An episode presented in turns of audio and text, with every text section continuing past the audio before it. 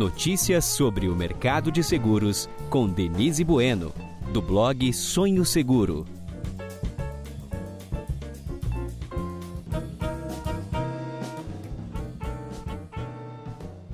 Vamos receber aqui novamente o Carlos Eduardo Gondim, diretor de Vida e Previdência da Porto Seguro.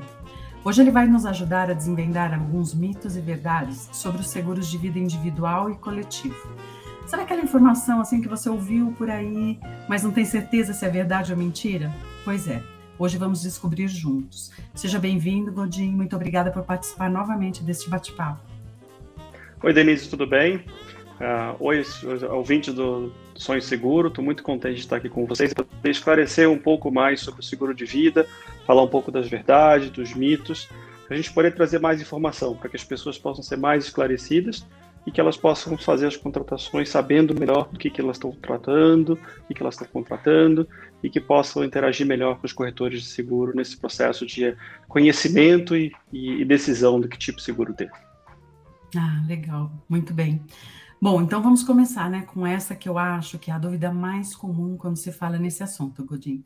É verdade que o seguro de vida é usado apenas em caso de falecimento?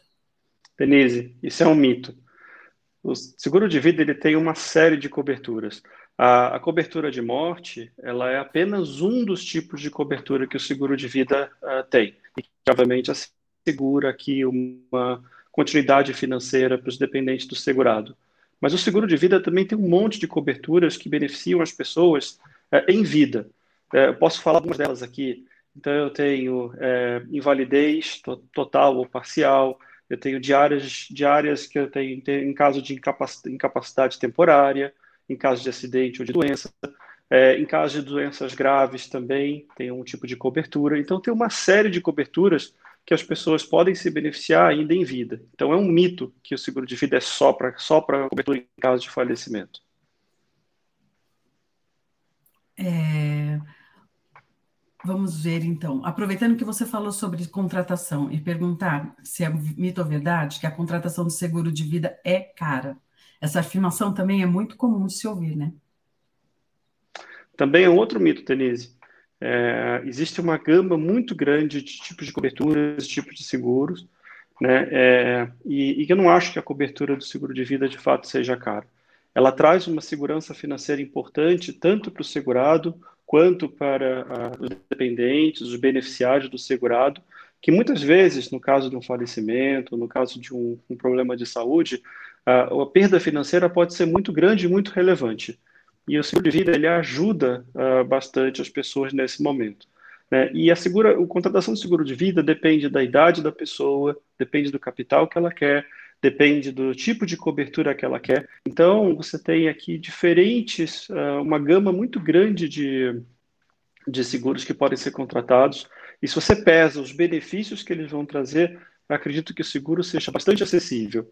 Acho que é importante destacar aqui que na hora da contratação é muito importante poder entender quais são as coberturas e muitas vezes sentar com o corretor, entender de fato o que, que se deseja, quais as coberturas que se deseja, quais os valores segurados, até para poder ver se que está se contratando vai ser suficiente para a pessoa, para a família, para ela poder se sustentar né, no tempo razoável. E eu tenho certeza que com isso, é, conversa com os corretores, é capaz de chegar a um resultado final com uma contratação que é acessível para todo mundo, né, com um benefício muito importante é, sendo aqui contratado. Se a pessoa tem um seguro de, de vida em grupo, é, é, é interessante que ela contrate também um seguro individual? Eu acho que isso é uma verdade. Eu acho que é interessante sim. E vou te falar por quê, Denise. Eu acho que, primeiro, que quando tem um, um, seguro coletivo, geralmente contratado pela empresa, né? Então você tem essa cobertura enquanto você está é, trabalhando nessa empresa. Se por acaso você decide sair, decide fazer uma outra coisa, decide mudar para uma outra empresa, você muito provavelmente vai perder aquela cobertura que você tinha uh, quando você estava uh, naquela empresa. Então, um dos fatores é que se você tem a sua contratação, você pode é, continuar com a sua cobertura, independentemente de estar continuando naquela empresa ou estar indo para um outro lugar. Acho que um segundo fator bastante importante é que quando a empresa faz a contratação, você tem um pacote de coberturas que está pré-definido. Não necessariamente essas coberturas elas são as suficientes para você, para todas as suas necessidades. Então, o que você pode fazer, você faz uma contratação do seguro individual, trazendo aquelas coberturas ou complementando valores, ou trazendo novas coberturas que vão ser importantes para você e para sua família. Então, na minha visão, ter um, um, um, seguro saúde, um seguro de vida da, da, da, empresa é importante. Até a gente vê que até um dos benefícios supervalorizados né, pelos funcionários das empresas. Mas isso não exclui de você poder ter um seguro individual que te vai complementar nas suas necessidades. Então, eu acho importante essa combinação né, para que você possa estar coberto da melhor forma possível para as suas necessidades e as necessidades dos seus dependentes. E ninguém melhor do que o corretor para te ajudar a fazer essas contas, né? Porque não são contas simples, né? Tem que ter um consultor, um consultor que te ajude mesmo, né? Sem Agora... dúvida, acho que o papel do, desculpa, mas acho que o, papel do corretor aí é fundamental, até para te ajudar a entender o que você já tem coberto, o que, que existe de uhum. outras coberturas que você ainda uh, pode não ter, como você casa e combina essas coisas, para que até você não tenha, eventualmente, você faz uma, pode fazer uma contratação que você pode estar até coberto demais. Então você já tem uma é. coisa, não, não precisa você duplicar aquilo que você já tem, mas sim complementar. Então, acho que tem um papel fundamental do, do, do corretor aqui para te ajudar a entender o que você já tem, o que você pode ter que você não tem e como você consegue contratar isso da melhor forma. É, às vezes se ele tem um seguro de financiamento imobiliário, financiamento do carro, né? Pode ser que ele já tenha um, um seguro prestamista, né? Então não, não precisa aumentar, mas se ele não tiver, seria bom rever também, fazer um check-up do financeiro do seguro dele, né? É importante Sim. também. Né? Agora, é, o seguro de vida é uma, uma proteção essencial, né? Para quem tem uma família grande. E os solteiros que não têm filhos, o que, que, é, que é verdade? Assim, é importante para eles também terem um seguro de vida, mesmo sem ter filho? Sim, eu acho super importante. Acho que como a gente falou agora há pouco, em primeiro lugar, o seguro de vida ele não é só um seguro em caso de morte. Né? É, você tem uma série de coberturas em que você se beneficia uh, em vida, em caso de doença, em caso de uma doença grave, em caso de um acidente. Então você tem uma série de coberturas que são uh, importantes uh, para isso, né? que não necessariamente só para a morte.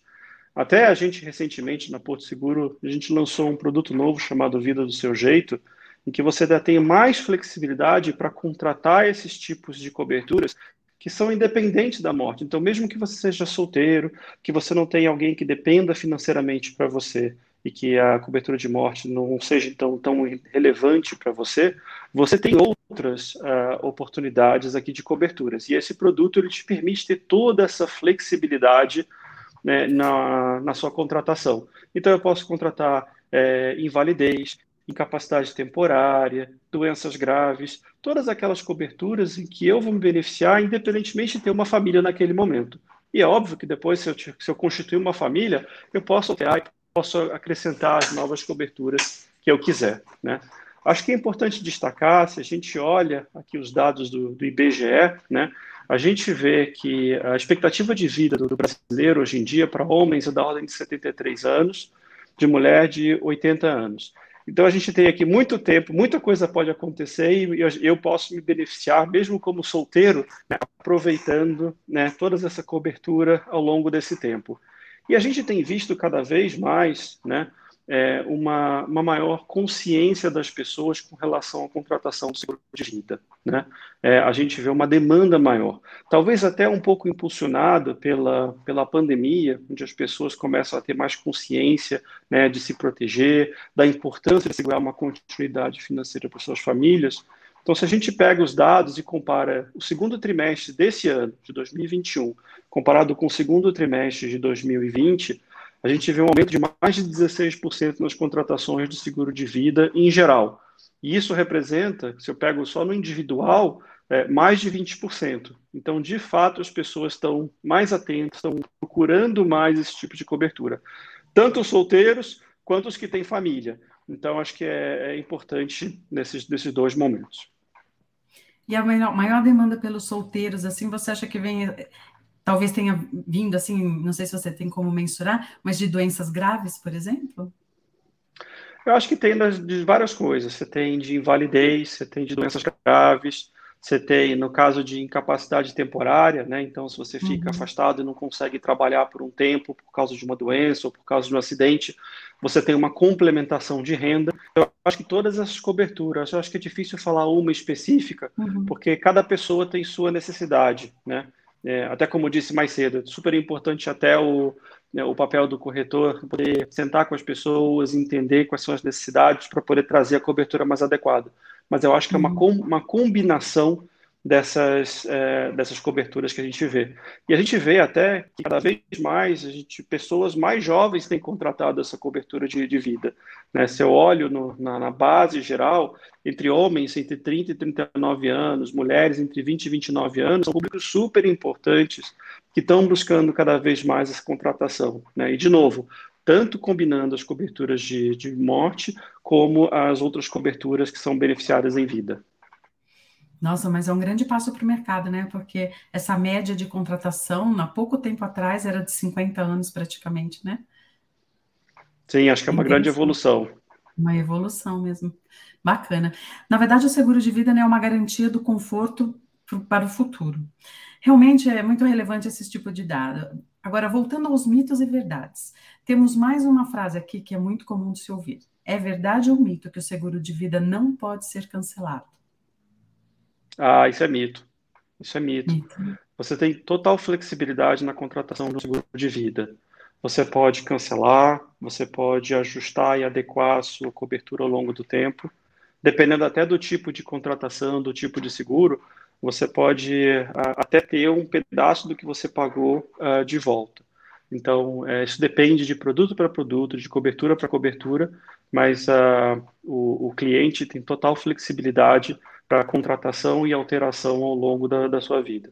Tem produtos que são um pouquinho mais engessados que tem mais uma cobertura mais de longo prazo, com valores mais detalhados, mas mesmo esses, você ainda tem a opção de você fazer algumas alterações e com certeza você pode cancelar ao longo do tempo, sim. Então, isso é um mito. A gente pode sim uh, cancelar e alterar ao longo do tempo. Hum. E quanto à indenização, Godin, este é um medo que muita gente tem, né? É verdade que é difícil ser indenizado no seguro de vida? Não, isso é um mito. Não é, não é difícil. Obviamente, todos os produtos têm suas regras, suas formas, seus processos de fazer isso, mas é super simples. E você não precisa de um advogado, não precisa contratar pessoas que, que te ajudem nesse processo. Você mesmo, cliente, diretamente ou através do corretor, também é um agente super importante para te ajudar a facilitar, principalmente no momento mais difícil, mas é, você pode levantar a documentação, que é simples, submeter é, e esses pedidos são processados rapidamente. Na grande maioria dos casos, é um processo super rápido e não muito demandante na hora que você já trouxe as, a, todas as a documentação que é solicitada, que não é muita coisa, é uma coisa bastante uh, direta. Né? Até por lei, aqueles pedidos que são enviados para a gente com a documentação, eles têm um prazo de até 30 dias para ser feita a análise. Então, é um processo simples e, como eu disse antes, o corretor pode ajudar bastante nesse, nesse processo, principalmente naquele momento difícil, que tem muita coisa. Se se é no caso um caso de falecimento, tem muita coisa acontecendo, tem muita, muita providência para ser tomada. Então, o corretor pode ser aqui um canal super uh, uh, útil para ajudar nesse processo e facilitar que seja feito da forma mais simples possível e mais rápida possível. Agora tem a questão dos beneficiários, né, no contrato, né? É, tem uma outra informação que ouvimos bastante, que é de que somente parentes, parentes de primeiro grau que podem ser indenizados pelo seguro de vida. Então, eu vou encerrar nosso debate, esse nosso bate-papo, com essa pergunta: Isso é verdade ou mais um mito? É mais um mito, Denise. Você não precisa necessariamente indicar um beneficiário que seja o seu, um parente seu de primeiro grau. Você tem a flexibilidade para indicar as pessoas que são importantes para você, aqueles que você quer proteger, que você quer resguardar no caso da, da sua falta, né? É, então você tem essa, essa, essa, flexibilidade. Obviamente, se você não indicar ninguém no, no, na, na hora de contratar o seguro, é, aí a gente vai buscar os herdeiros legais, né? Mas é, você pode, no momento da contratação, indicar as pessoas que são importantes para você como beneficiários, Até digo mais, se você já indica logo no começo, o processo ainda é mais simples e mais rápido depois para a gente poder uh, não só fazer logo o pagamento e assegurar essa continuidade né, e essa proteção financeira uh, para as pessoas que foram indicadas. Então, eu vejo como um instrumento muito importante aqui né, uh, de proteção para aquelas pessoas que, que são importantes para o cliente e que não precisam, de novo, ser um, um, um parente de primeiro grau, como você colocou. Isso é um mito, tá? Muito, né? Uhum, legal. Bom, pessoal, nosso bate-papo de hoje está chegando ao fim. Godinho, muito obrigada por ter voltado ao, ao sonho seguro, para nos ajudar a desvendar esses mitos e reforçar essas verdades sobre esse assunto que é tão importante. É, ter, deixar uma, uma, proteção financeira ter para si e deixar para um, uma pessoa que precisa, para um familiar, é muito importante para o Brasil, porque traz um retorno muito grande para a sociedade, né? Então, parabéns pelo seu trabalho, parabéns por estar inovando tanto em seguros e fique à vontade para voltar aqui de novo. Estou te esperando.